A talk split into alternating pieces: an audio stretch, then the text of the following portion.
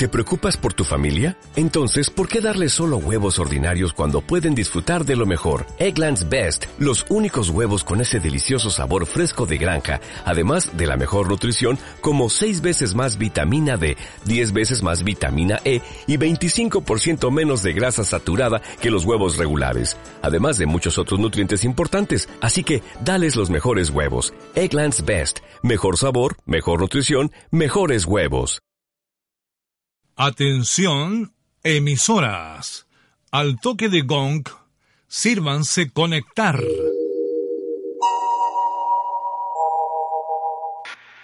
Es hora de radio. Buena radio. Radio Ciudad de Santa Bárbara presenta Tras las Ondas. Programa presentado, editado y dirigido por Kevin Ibáñez. Transmiten Onda Teverga de Teverga, Radio Chile FM de Santiago, Radio Sinfonía FM de San Bernardo, Reminiscencia de Santiago, Chilena FM de San Antonio, Radio Verdad de Guatemala, Onda Centro de Madrid, Rebote FM de San Adrián, La Chispa Estéreo desde Torti, Panamá, Dulcinea FM desde Morelia, Michoacán en México y Radio Ciudad de Santa Bárbara. Hola, bienvenida, bienvenido a Tras las Ondas en este domingo, 3 de septiembre de 2017, comenzando este nuevo mes e informándote de que el domingo que viene tendremos un programa especial sobre el festival. ¿Qué es el festival? El Festival de Televisión de Vitoria-Gasteiz, donde todas las cadenas importantes de España, ya sean temáticas de pago o de emisión abierta, presentan sus estrenos. Pero no solo hablaremos de la novena edición del festival, de los premios y demás, que es algo importante, sino también hablaremos de la radio, de KDKA, una emisora que según unas fuentes fue la primera en Estados Unidos, comercialmente hablando, eh, creada en 1920, y según otras hay otra, que es la WWL. Pero también hablaremos de la Asociación Española de Radio Escucha, ahora con Pedro Sedano. Informe de la Asociación Española de Radioescucha. Con Pedro Sedano. Estimados oyentes de Tras las Ondas, reciban cordiales saludos desde Madrid en nombre de la AER, de la Asociación Española de Radioescucha. Comenzamos con una noticia del WRTH, es decir, del Manual Mundial de Radio y Televisión, que ya dispone de la tercera actualización del periodo A17 y que es un archivo de cuatro páginas que, como siempre, está en formato PDF y se puede bajar de forma totalmente gratuita visitando su página web www.wrth.com. Repetimos la dirección de la página web www.wrth.com. Nos vamos al continente africano con una excelente noticia pues después de muchos años fuera del aire en 6250, vuelve a escucharse a partir de las 0455 en esta frecuencia a Radio Nacional de Guinea Ecuatorial desde Malabo.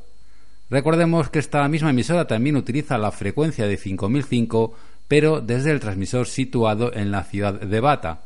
Como se sabe, resulta bastante difícil obtener la verificación de esta emisora africana, pero se puede intentar en las siguientes direcciones postales en función del transmisor escuchado.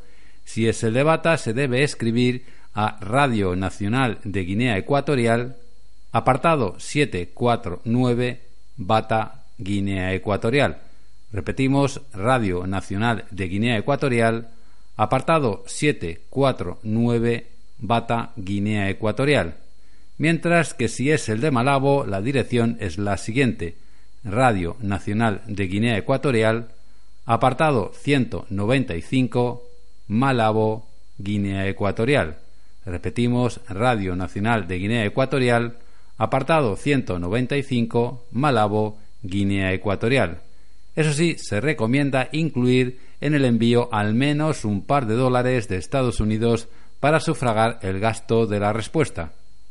La siguiente noticia nos llega desde España, pues se están recibiendo numerosos reportes y quejas de los diexistas en los que se evidencian los continuos cortes y fallos de la señal de radio exterior de España en las frecuencias de 17.715 dirigida hacia América del Sur y 17.855 en dirección a América del Norte. Es muy importante que todas estas anomalías se reporten por parte de los escuchas a la dirección de correo de la Secretaría Técnica de Radio Exterior de España para que procedan a corregirlas y continúen las transmisiones en onda corta.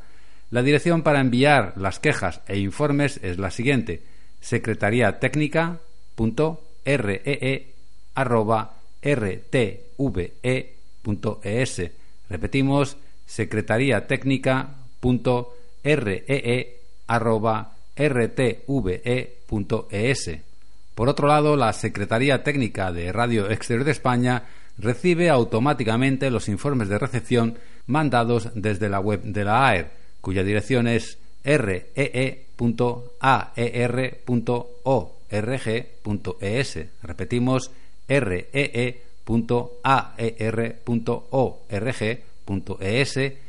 La Secretaría Técnica se comprometió a mandar QSL a todos los informes que sean correctos pero por el momento desde la Asociación Española de Radio Escucha no tienen constancia de que esto se esté produciendo. Si algún diexista ha recibido la QSL de Radio Exterior de España, le rogamos que por favor informe en el correo radio@aer.org.es. Repetimos radio@aer.org.es. Y terminamos con una interesante noticia que nos llega de la AER, de la Asociación Española de Radio Escucha, que ya dispone de la tercera actualización del 2017 de la lista mundial de emisiones en español correspondiente al periodo A17 y que se ofrece gratuitamente tanto en listados en formato PDF como en consultas dinámicas con varios criterios de búsqueda, tales como son la hora, el día, el país y la emisora. Todos los interesados pueden bajarse esta lista de forma totalmente gratuita visitando la página web lista.aer.org.es. Repetimos, lista.aer.org.es. Y antes de despedirnos les recordamos que pueden contactar con nosotros a través de nuestra dirección postal AER apartado 10014 código postal 50080 Zaragoza, España, así como nuestro correo electrónico radio@aer.org.es, además de a través de nuestro sitio web aer.org.es y nuestros perfiles en las redes sociales de Facebook y Twitter. Hasta la próxima, muchos 73 y buenos de X. La información del Festival de Televisión de Vitoria tras las ondas.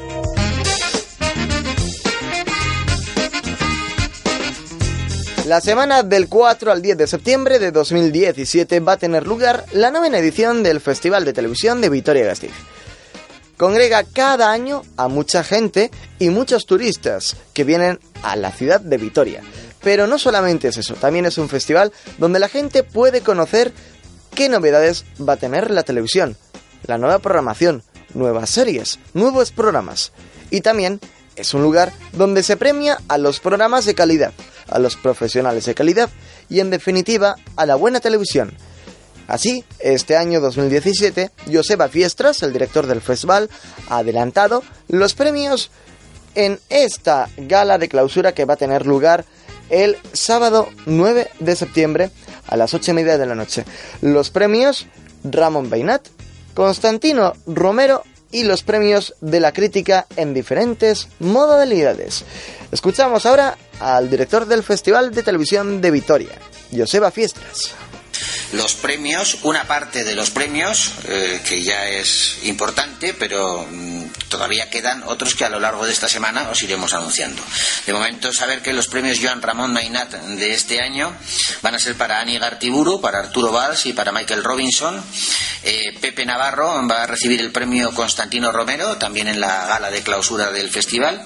Y luego los críticos de, televisión, que ya sabéis que reunimos todos los años, ya es el noveno, la novena cita de los premios de la crítica del festival este jurado está formado por analistas como Rosa del Monte de ABC y regionales del Grupo Vocento, eh, Francisco Andrés Gallardo del Grupo Yoli, Cipriano Torres del Grupo Prensa Ibérica, Martín Galvez de Bertele, Héctor Alabadí y David Carro de Fórmula TV, Antonio Sempere de Grupo Yoli, Susana Losete, la chica de la tele, Alberto Rey del Mundo, Rosario García del País, Eduardo Fernández y Raúl Piña del Mundo y el Mundo.es, Víctor Amela de La Vanguardia, eh, María García eh, de Vanitatis, Mariola Cubels de la cadena SER, David Say de, de EcoTV, María José Andrés de Supertele, Enrique García de Yotele, Borja Terán de La Información, Yolanda Vega del Correo y representantes también de Blooper y de Exclusiva Digital, con lo cual un jurado de lo más amplio.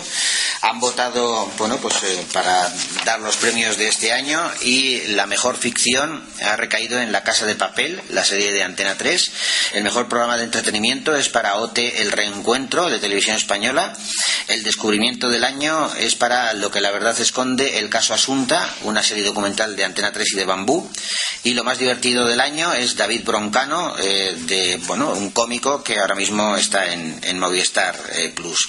También vais a encontraros eh, en la nota que os hemos pasado un avance de los invitados que de momento tenemos confirmados que van a acudir al festival y entre otros tenemos nombres como Javier Gutiérrez, Ana Belén, Amaya Salamanca y Manuel Ana Pastor, Carlos Arriñano, Andreu Buenafuente, John Sistiaga, Electra Lamborghini, Patricia Conde, Manuela Velasco, Pau Donés, Ana Castillo, Alfonso Basabe, José Sacristán, Aitor Luna, Michelle Jenner, Alicia Borrachero, Alex García, Marta Azas, Aitana Sánchez Gijón, Javier Coronas, Joaquín Reyes, Sara Escudero, Manuel Burque, Quique Peinado, Raquel Sánchez Silva, Juanma López Iturriaga, Iñaki Urrutia, Javier Sierra, Paula Vázquez, Maldini, José María Verónica Sánchez, Pachi Alonso, Ramón García, Juncal Rivero, Daniel Grao, Andrea Duro, Tristán Ulloa, Albert Castillón o Silvia Bascal, y digo, entre otros. Joseba Fiestras ha dicho que es una lista que está aún sin acabar, porque hay famosos de primer nivel que están pendientes de confirmar si van a venir al Festival de Vitoria-Gasteiz, pero que hay muchas probabilidades y posibilidades. Pero he dicho que sin duda este festival, la novena edición, va a ser una de las más jugosas hasta el momento. Creo que es una lista que solamente esa lista dice, dice mucho de, del festival y os aseguro que son muchos más los invitados y nombres de primera fila que todavía no están confirmados y por eso no los hemos incluido en esta lista. Pero bueno, nosotros estamos muy orgullosos de, de estas nueve ediciones que cumple eh, el certamen aquí en Vitoria-Gasteiz. Creemos que va a ser un festival a nuestro juicio, pues eh, yo me atrevería a decir como director que tenemos uno de los programas más atractivos de las nueve ediciones del festival. Esto es gracias también, evidentemente, a las cadenas y a las productoras que, participan y que nos regalan estos productos. Y luego también es, muy importante, evidentemente, el equipo de gente que trabaja en el festival y los voluntarios que nos echan una mano durante estos días. Y, naturalmente estamos muy agradecidos a, la gente de, Vitoria y a la gente que se acerca a Vitoria durante estos días para para vivir y para disfrutar el festival, porque sin ellos pues tampoco no, no sería posible. Esta novena edición del festival va a coger un evento inolvidable. La presentación de Numancia, un videojuego de PlayStation que es también algo importante en la parrilla de Canal Historia, de AMC Networks. Y no va a ser una presentación común, va a haber una representación de lo que es Numancia y que tendrá lugar el sábado 9 de septiembre en Vitoria-Gasteiz.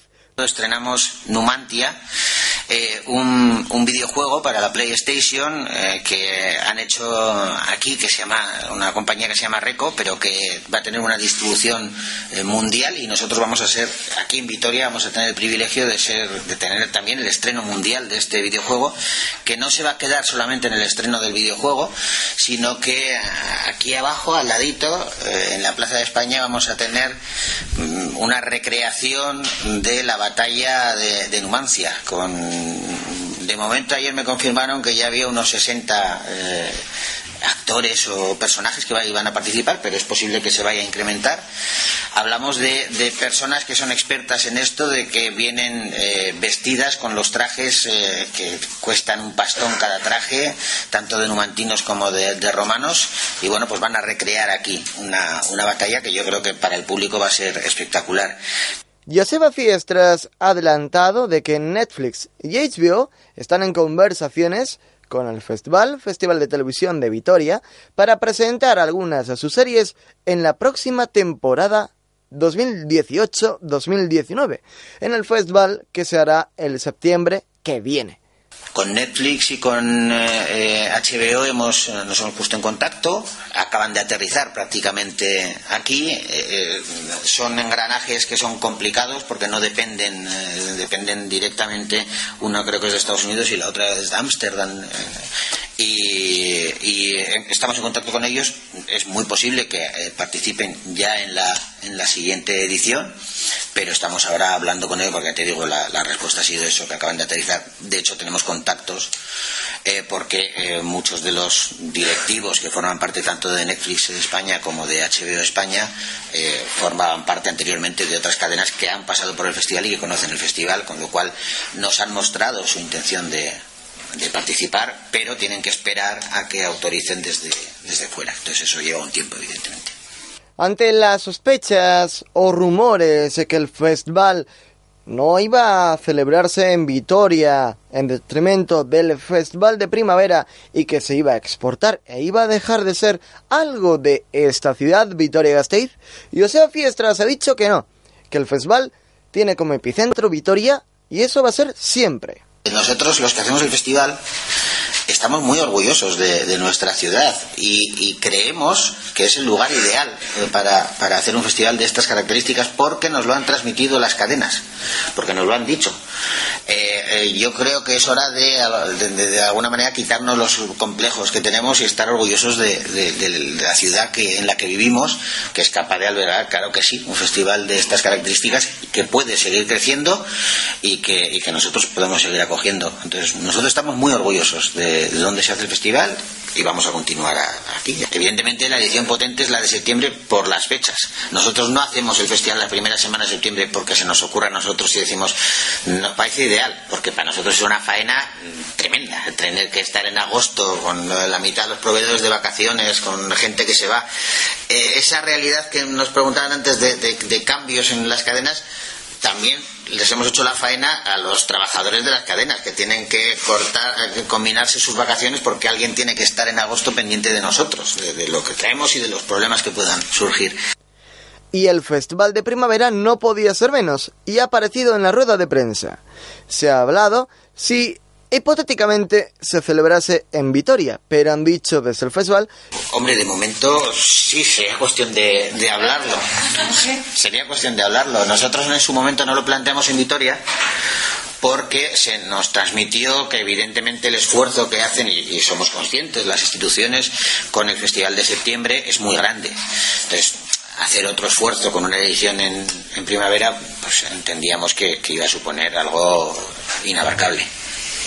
Pero bueno, cuestión de, de hablarlo de Pero ya os digo que no es, o sea, que la edición importante es la de aquí, porque es la, el inicio de temporada, porque es donde se estrenan series y programas que van a durar todo el año, perdón, y, y la otra que continúa, perfecto, que no, no tenemos ninguna ninguna presión, ni, también te lo digo, ni ningún sentimiento de, de posible fracaso, lo que sea, porque y pues ya no hay edición de primavera. Pues es que ya lo hemos hecho tres años en tres ciudades diferentes. Hemos demostrado que era una cosa que también nosotros, eh, como equipo eh, eh, que ejerce y que lleva a cabo este tipo de cosas, queríamos demostrarnos a nosotros mismos salir de la zona de confort y trabajar en un escenario que no conocemos. Hemos demostrado que lo podemos hacer y a partir de ahí lo que, lo que surja. Y por cierto, este festival, si se puede hacer o no. Y en el caso de que no, si se vería como un fracaso, cosa que dicen que no va a ser así. Festival de Primavera que, por cierto, se ha celebrado durante tres años consecutivos, primeramente en Murcia, después en Albacete y más tarde la pasada edición en Burgos. Esto es lo que ha dicho sobre el Festival de Primavera Joseba Fiestras. Eh, la edición de, de primavera surge porque a nosotros nos avisan de las cadenas de que hay otras ciudades y hay otra gente que quiere hacer un festival de televisión en primavera aprovechando esos estrenos que nunca van a llegar a Vitoria y que de ninguna manera van a perjudicar a lo que pasa en Vitoria. En ese momento decimos, no, pues si lo va a hacer otra gente, mejor hacerlo nosotros. De hecho, las cadenas se ponen en contacto con nosotros para que lo hagamos nosotros. Nosotros lo ponemos eh, en marcha. Eh, es cierto que las tres ediciones que hemos hecho en Murcia, en Albacete y en Burgos, nosotros estamos contentos de cómo han funcionado es una edición mucho más pequeña por dos causas. Primero, porque la temporada no es la misma, no tenemos los mismos estrenos, y eso es evidente. Y segundo, porque no hemos tenido oportunidad de que crezca, porque creemos que para que crezca es necesario que eche raíces y que eche raíces en un mismo lugar.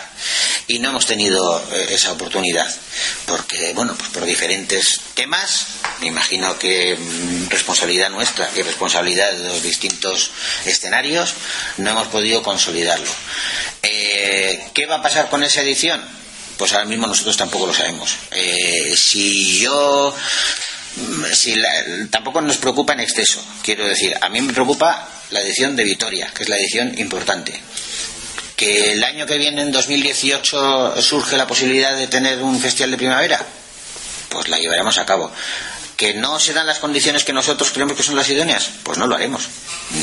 No, tenemos, no nos sentimos obligados a hacer eso. Lo hacemos, ya os digo, por, porque en un momento se nos avisó de esta historia, creímos que hay un, hay un contenido que se puede aprovechar y de hecho ha habido muchas series y muchos programas que hemos estrenado en allí abajo se estrenó en el, Festival de, Murcia el año pasado estrenamos en la embajada de Antena 3 este año estrenaron Ninja Warrior de, Antena 3 también pero mm, no, no acaba de cuajar entonces estamos estudiando seriamente eh, esta edición de primavera, lo primero que haremos, evidentemente, en cuanto acabe el festival, porque en el momento en que acaba la edición de primavera, nosotros nos centramos en, al 100% en, en la edición de septiembre. Ahora, cuando acabemos en Vitoria, me imagino que lo primero que haremos es tener unas conversaciones con, Burgos, que fue la última edición, para saber si están interesados o, no, pero sin ningún tipo de. No tenemos ninguna presión. Que sale, sale, que no sale, no sale, no. Y finalmente Joseba Fiestras ha avanzado qué conferencias, mesas redondas y talleres tendrán lugar en el Profesval, actividad paralela al Festival de Televisión, que lleva realizándose con mucho éxito y que este año, según Joseba Fiestras, va a ser muy importante e interesante. De, charlar sobre la propiedad intelectual y las nuevas tecnologías, a darle voz al contenido televisivo hablando de la fase de la producción musical, los guionistas van a hablar de, bueno, un guionista, Manuel Ríos, va a hablar del origen del problema, círculos, cómo escribir una novela siendo guionista.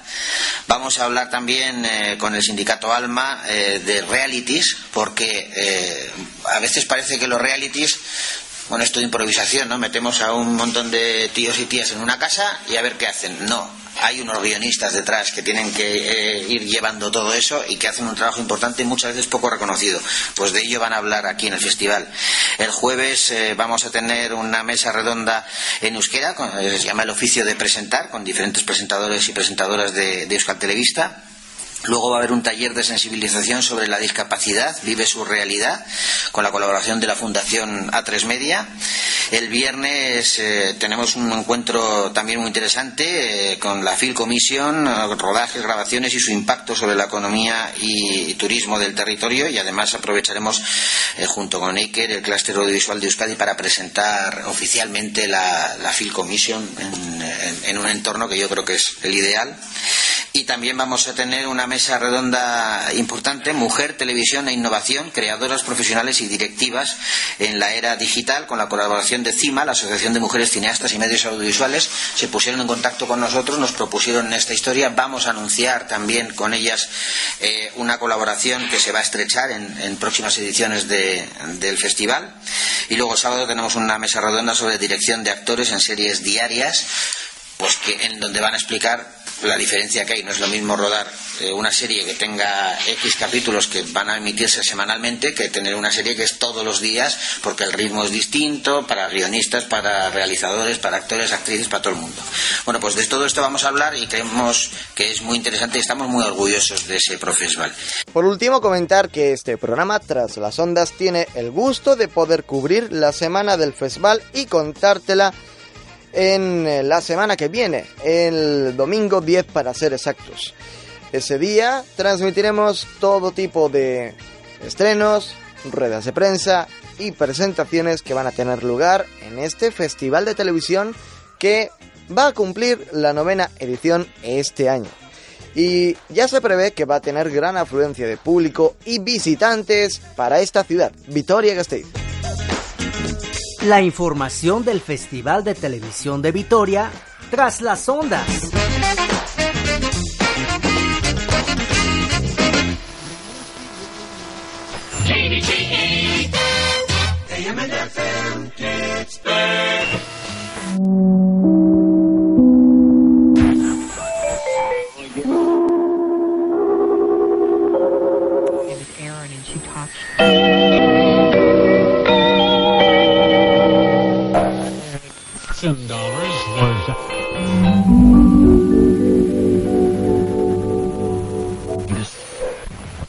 J62 Radio Vitoria.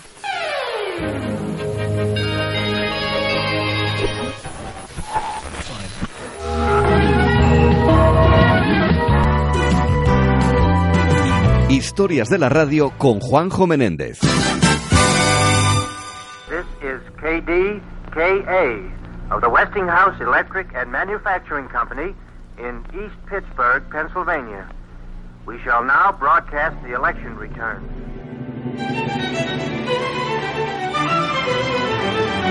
KDK 1020 AM es una estación de radio de la CBS en Pittsburgh, Pensilvania, que fue la primera radio que obtuvo una licencia para operar una estación comercial en los Estados Unidos.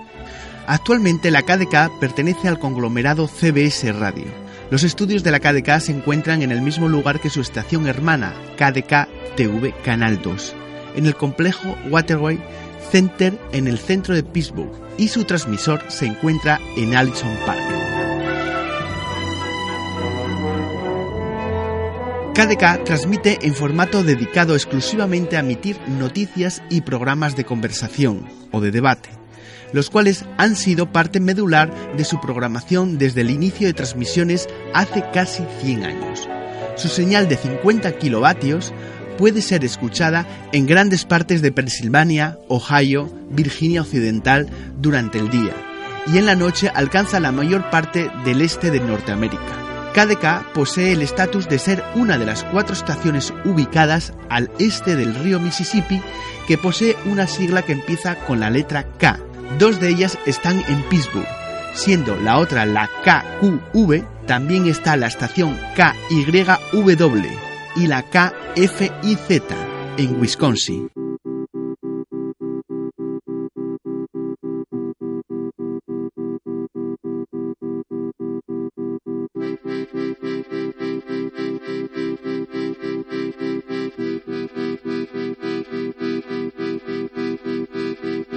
Las raíces de la KDK se iniciaron gracias a Frank Conran, quien instaló la estación de 75 vatios 8XK en 1916. La oferta musical de Conrad logró ser inesperadamente popular y sus operaciones continuaron hasta que la Westinghouse se dio cuenta del potencial comercial de ese nuevo medio y postuló por una licencia oficial de transmisiones. La sigla KDK fue asignada secuencialmente a partir de una lista de estaciones marítimas. El 2 de noviembre de 1920, KDK transmitió informes de la elección presidencial de ese año, desde una caseta en el techo del edificio de la Westinghouse, en Pittsburgh.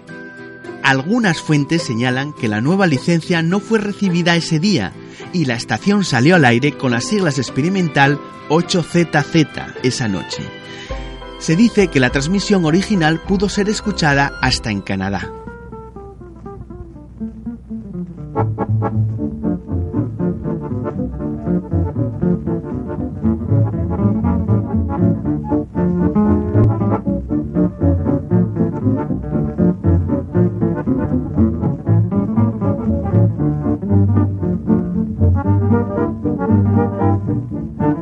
La radioemisora continuó transmitiendo desde el edificio de la Westinghouse durante varios meses.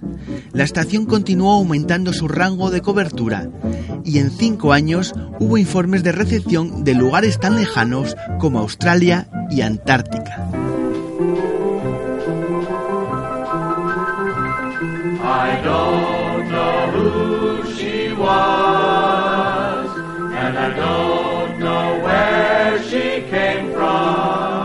En los años 20, KDK tocaba música popular y el 2 de julio de 1921 la estación presentó la primera retransmisión nacional de boxeo con los comentarios en directo vía teletipo desde Nueva Jersey.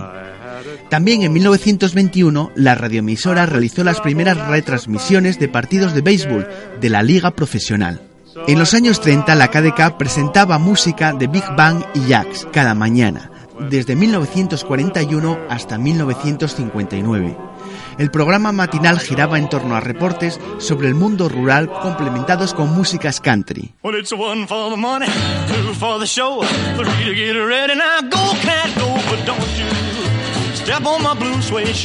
En los años 50 vieron el paso de los programas nacionales de la radio a la naciente televisión.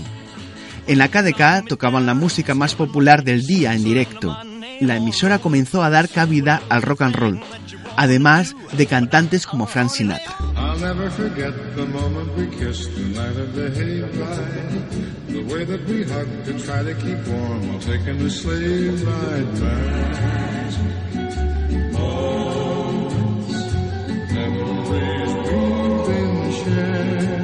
En los años 60 se inclinó más hacia el rock and roll. Los Beatles llegaron a Pittsburgh en 1964. Hey, Ringo. Fine, thanks, fine. How's your trip? Well, I've enjoyed all of it up to now. And uh, after tonight, what's uh, next on schedule? Um, England tomorrow. 1020 KDK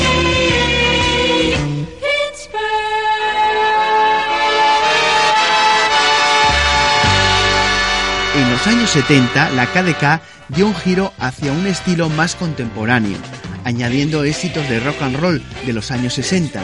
Artistas como The Carpenters o Neil Diamond se convirtieron en parte medular de su programación.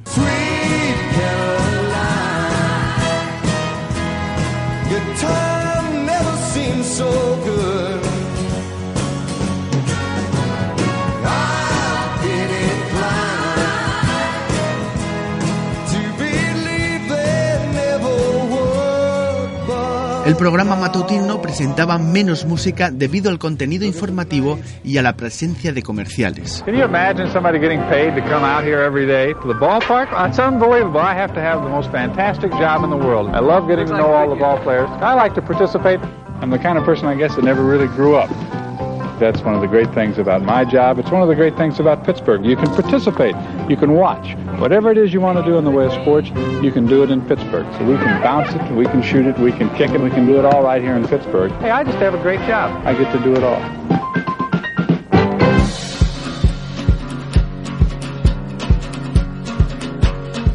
En 1979, la KDK comenzó un exitoso programa de debate en la noche y un destacado programa vespertino. También, en 1979, la KDK cubrió el accidente nuclear de The Miller Island.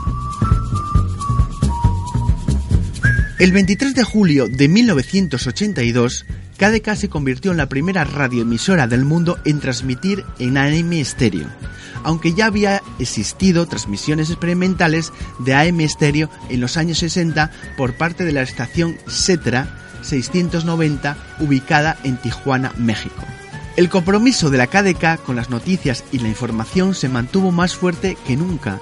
KDK entregó noticias al instante en los principales eventos como el desastre del Challenger en 1986.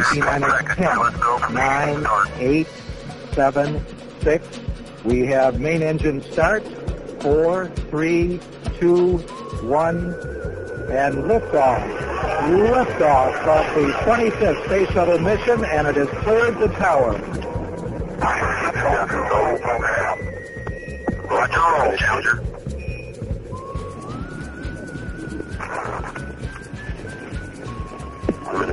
seconds. Velocity 2,900 feet per second. Altitude 9 nautical miles. Downrange distance 7 nautical miles. A lo largo de los años 80, KDK continuó con su mezcla de informaciones y música contemporánea, pinchando 4 o 6 canciones por hora en la mañana y la tarde de 10 a 12 canciones por hora durante el mediodía y los fines de semana. En la noche, la emisora continuaba con su formato de debate. Where am I doing this again? KDKA Radio's John Cigna is learning firsthand. This isn't going to hurt, is it? Oh, brother. About the KDKA traffic tower. Whatever happened to elevators? The team of KDKA and AAA brings you frequent traffic updates to keep Pittsburgh moving. Oh, we're moving all right. The KDKA traffic tower with AAA spotters reporting live from high atop the U.S. Steel building. I don't believe this. You can believe that John Cigna and the KDKA traffic tower will make the drive you take a piece of cake. Mornings on KDKA Radio. Uno de los mayores cambios de la KDK se convirtió en los años 90. KDK tomó la decisión de cambiar su formato dedicándose exclusivamente a transmitir noticias y debates. El momento histórico se llevó a cabo en abril de 1992, cuando Larry Richard tocó la última canción al aire como parte de la programación regular de la KDK, American Pie, de Don McLean. Para muchos radioescuchas, este fue el día que murió la música. A long, long time ago, I can still remember how that music used to make me smile. And I knew if I had my chance that I could make those people dance and maybe they'd be happy for a while. But February made me shiver with every paper I deliver. Bad news on the doorstep. La KDK también ofreció extensa cobertura a la Guerra del Golfo en 1991 y el accidente del vuelo 427 de USA Air en septiembre de 1994. Westinghouse se fusionó con la CBS a inicios de 1996 por lo que la KDK se convirtió en una estación adquirida y operada completamente por la CBS. En septiembre de 2001, la KDK ofreció a sus oyentes una amplia cobertura sobre los atentados terroristas en Estados Unidos y otorgó a las ondas de la KDK los oyentes que necesitaban manifestar su opinión. El 26 de abril de 2007, el edificio en el que fue el nacimiento de la KDK fue demolido para dar espacio a un nuevo complejo industrial.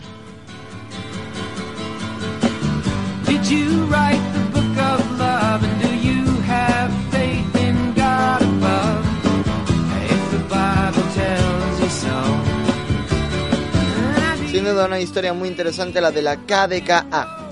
Ahora vamos a continuar con música, dando la bienvenida a este mes de septiembre aquí en Tras las Ondas. Y lo comentamos así porque vamos a escuchar September, un tema de 1978 del gran grupo Air Fire. La mejor música tras las ondas.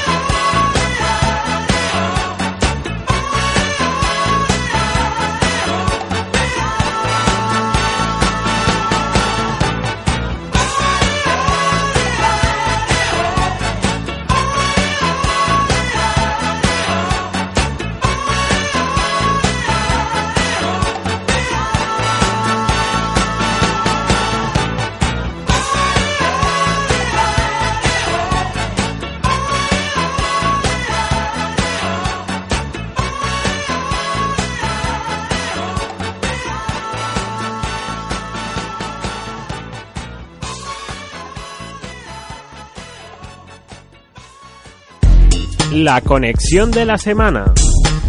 Vamos a conectar con NHK Radio Japón para conocer más sobre el sumo, deporte japonés. Ya es domingo, el día de su cita con el buzón de Radio Japón y con nosotros David Taranco y Esther Molina. Hoy hablaremos del sumo, el deporte tradicional de Japón, y para eso estará con nosotros Achiri Quintana.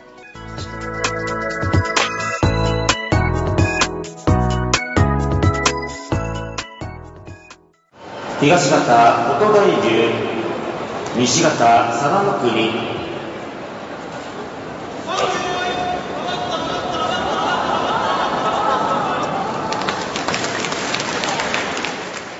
Ya les adelantábamos que hoy hablaremos del sumo, el deporte tradicional de Japón.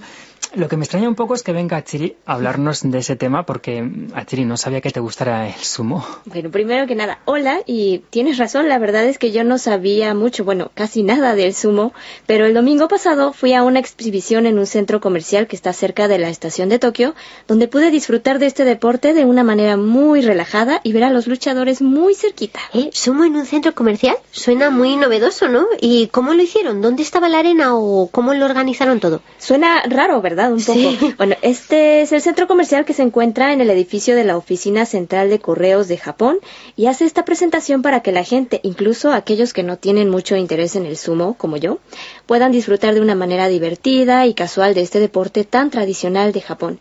Y este centro comercial tiene un atrio eh, en forma de triángulo en el centro y ahí acondicionaron una arena de sumo. Una pregunta, ¿esta presentación eh, estaba a la vista de todas las personas? Quiero decir, ¿cualquier persona que iba de compras allí o había tenía un costo especial? O... No, era totalmente gratuita, aunque había una parte, que es donde yo estaba, en la que solo podían entrar las personas que habían ganado un sorteo para poder ver de cerca la exhibición. Y las demás personas lo podían disfrutar desde los balcones de los pisos superiores, son cinco. Y bueno, para explicarles un poco, era como un estadio romano lleno de gente hacia arriba. Ay, sería muy impresionante. Sí, sí, lo era. ¿Y este, este evento se hace todos los años? Sí, aunque es algo relativamente nuevo. Esta fue la tercera edición y es un esfuerzo de varias empresas japonesas para que este deporte pues llegue a más gente y continúe siendo vigente. No tiene relación con la gira de combates de sumo que se pueden ver por televisión. Es algo un poco aparte, pero que sigue el estilo de la gira que llevan por todo el país para promocionar el sumo.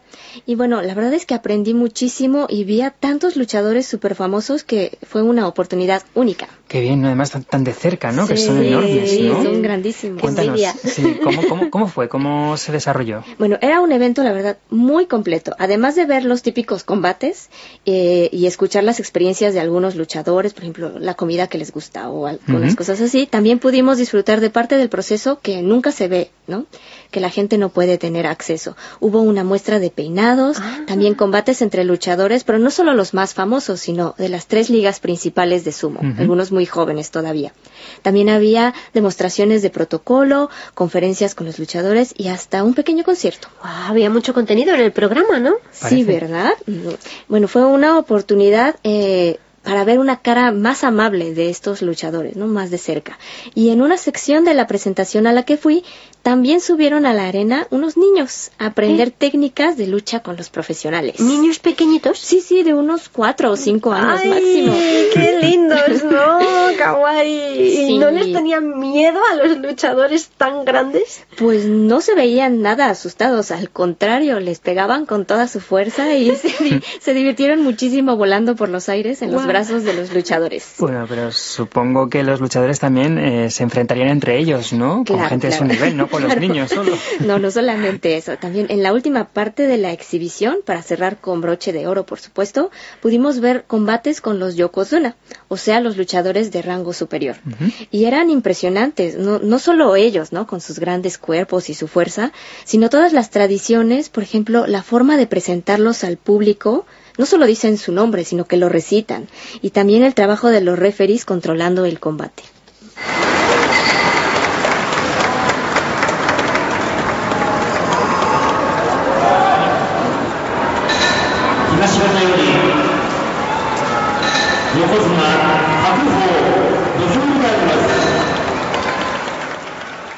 Bueno, pues aquí están presentando precisamente a los rivales de la última lucha, que fueron el Yokozuna Hakuho y Haruma Fuji, que son, bueno, son muy famosos, son de los mejores del momento. Qué, qué envidia que los pudieras ver de cerca. Sí, pues fue una lucha realmente impresionante. Yo, la verdad, no sabía que eran tan famosos hasta que la gente empezaba a gritar y aplaudían y aplaudían y bueno, ya que decía, lo son los son. más famosos. Sí, sí, sí. Guau.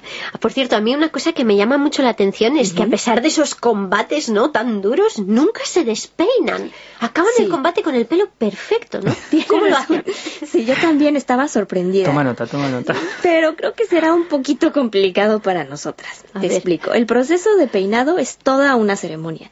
En este evento nos mostraron en vivo cómo hacían el chongo o moño de los luchadores y bueno, no lo hacen ellos solos, por supuesto. Tienen unos peinadores profesionales Ah. que estudian hasta 10 años para peinar a los luchadores. ¿Eh? 10 años. 10 años. Y bueno, tardan unos 10 minutos en hacer el peinado. Qué pero, rapidez. Sí, pero imagínate cuánto costará un estilista así.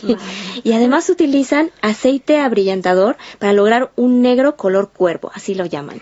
Sí, ¿no? Me parece que ese aceite se llama Binzuke Abura y se Mm. hace con extractos vegetales. Binzuke Abura. Bueno, pues no, no sabía exactamente el nombre.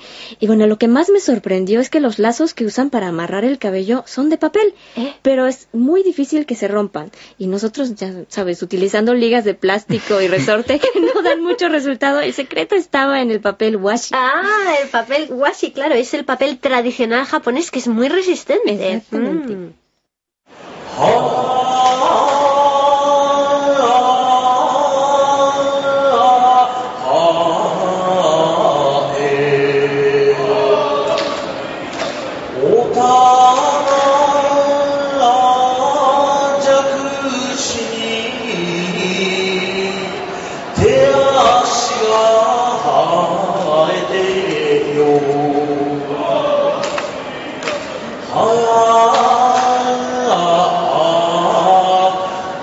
空がえるに牛ガエ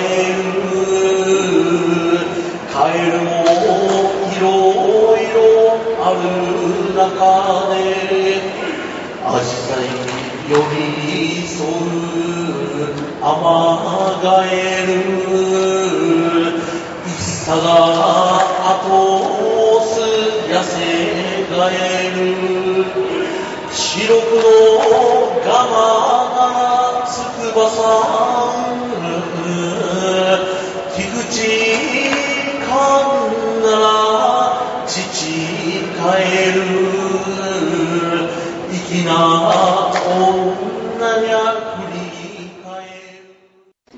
Bueno, lo que escuchamos ahora es una parte del canto que fue presentado dentro del evento y se llama Sumo Jinku. Así que hubo un concierto también, además de los combates de sumo. Bueno, creo que más de un oyente estará confundido. Pero lo cierto es que no cantan mal, ¿no? ¿Verdad que no? Lo hacen bastante bien. Yo también me sorprendí cuando vi a los luchadores de sumo subir a la arena, tomar el micrófono y empezar a cantar. Pero ahí nos explicaron que, además de sus clases de lucha, por supuesto, tienen clases obligatorias de poesía haiku y canto ya que son parte importante de la ceremonia de sumo porque purifica el lugar donde van a luchar y es una ofrenda a los dioses también. Oye, qué interesante. Mm, Los interesante. luchadores de sumo son una cajita de curiosidades. Pues sí, y hablando de cajas y de curiosidades, ¿sabían que los luchadores llevan sus yucatas, sus taparrabos y todo lo necesario para el combate en unas cajas muy tradicionales que se llaman akeni? Ah, no sabía el nombre de esas cajas, pero las he visto. Son como grandes cestas o cajas de color negro que llevan el nombre del luchador, ¿no? En laca roja. Sí, sí, ya sé de cuáles hablan, ¿no? Y además sé que eh, no solo es una caja para transportar las cosas, sino que es un símbolo de estatus, ¿no? Porque solo los luchadores de primera categoría, digamos como los de primera división en el fútbol, ¿no? Son los que las pueden usar, pero eso sí, no las cargan ellos, sino los novatos, ¿no? Claro, sí, justamente. Y además, además si te degradan de categoría, ya no la puedes usar.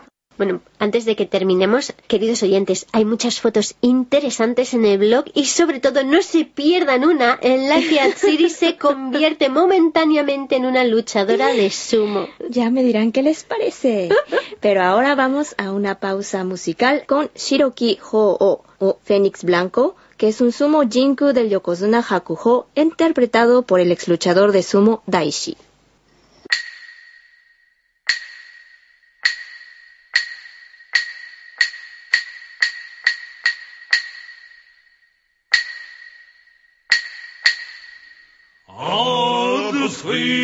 推好。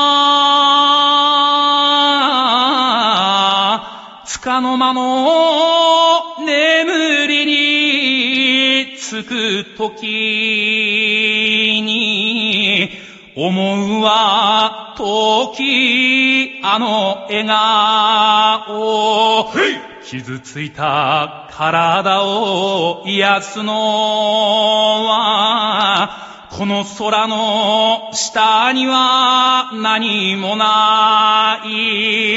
いてつく素肌、そのままに、叩きられ、かんだすな。幾度と背を向けたことだろう。それでも幼き者の風は、振り向き静かに歩き出す。きらめく汗に誓いたて、誰かのためにと夢抱き、風に逆らい立ち向か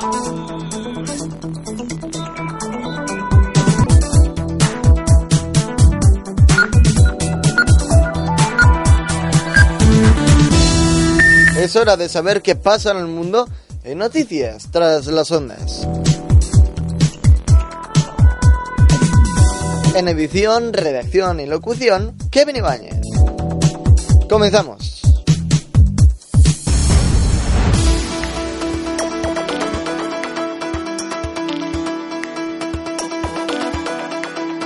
La Policía Nacional detuvo a seis personas, cinco de ellas menores, por una agresión transfoba cometida este pasado jueves en el Parque de San Isidro de Madrid, después de que lanzaran piedras e insultasen a una persona transexual. Según informa la Jefatura Superior de la Policía, los arrestados fueron localizados en el mismo lugar de los hechos tras la llamada de la víctima al 061 en tanto de que el grupo de delitos de odio contra la orientación sexual se ha hecho cargo del trámite de las diligencias. Los hechos sucedieron sobre las seis y media de la tarde del jueves, cuando la llamada al 091 de una persona manifestó que estaba siendo agredida homófobamente. Los agentes se desplazaron al lugar y localizaron a los autores de la agresión y fueron arrestados con un delito contra los derechos fundamentales. Además, los agentes asistieron a la víctima que fue trasladada hasta el grupo de delitos de odio contra la orientación sexual para tramitar la denuncia. Durante 2017, la Policía Nacional ha detenido en Madrid a 19 personas y ha tramitado 48 arrestados, tres de ellos por hechos en redes sociales relacionados con delito de odio por motivos racistas, antisemitistas u otros referentes a ideología, religión, creencias u orientación sexual. Las últimas noticias llegan a información tras las ondas.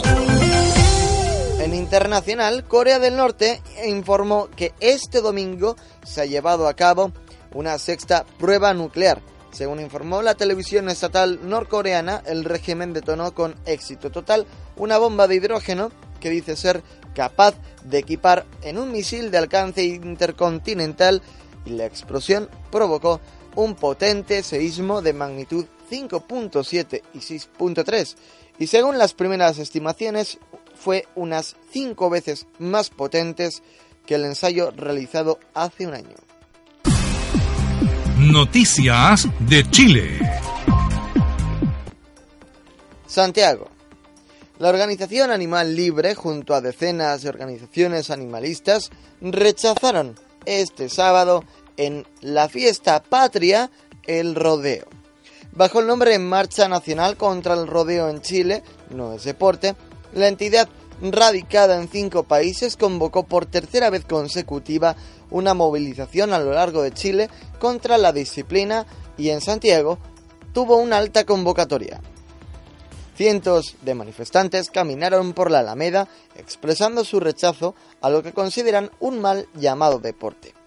Lo anterior luego de que su última investigación, la tercera que realizan luego de revelar los dineros públicos entregados al rodeo en 2015 y fuertes escenas de maltrato animal en 2016, ahora dieron a conocer que el rodeo no tendría una categoría legal de deporte nacional, esto tras dos reuniones con el Ministerio de Deporte.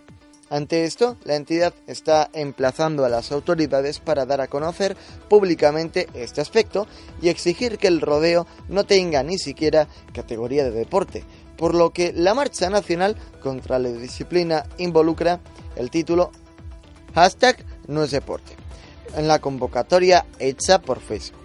La consigna de los manifestantes fue exigir que el rodeo y el maltrato animal dejen de ser deporte, permitiendo sus prohibiciones locales o el cese de la entrega de recursos públicos.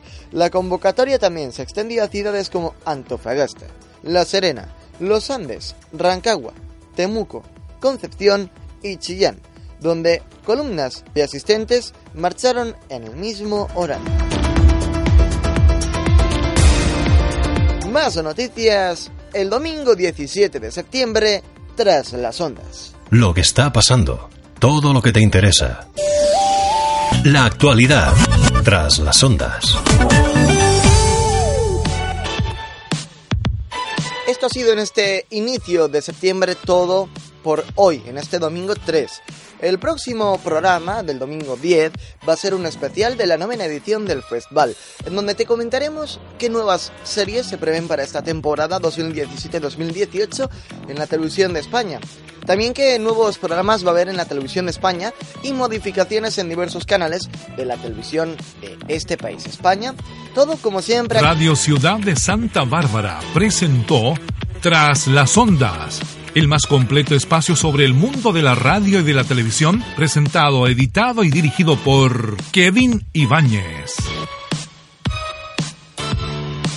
Conectaron tras las ondas Onda Teverga de Teverga, Radio Chile FM de Santiago, Radio Sinfonía FM de San Bernardo, Reminiscencia de Santiago, Chilena FM de San Antonio, Radio Verdad de Guatemala, Onda Centro de Madrid, Rebote FM de San Adrián, La Chispa Estéreo desde Torti, Panamá, Dulcinea FM desde Morelia, Michoacán en México y Radio Ciudad de Santa Bárbara. Hasta el próximo domingo. ¡Viva la radio!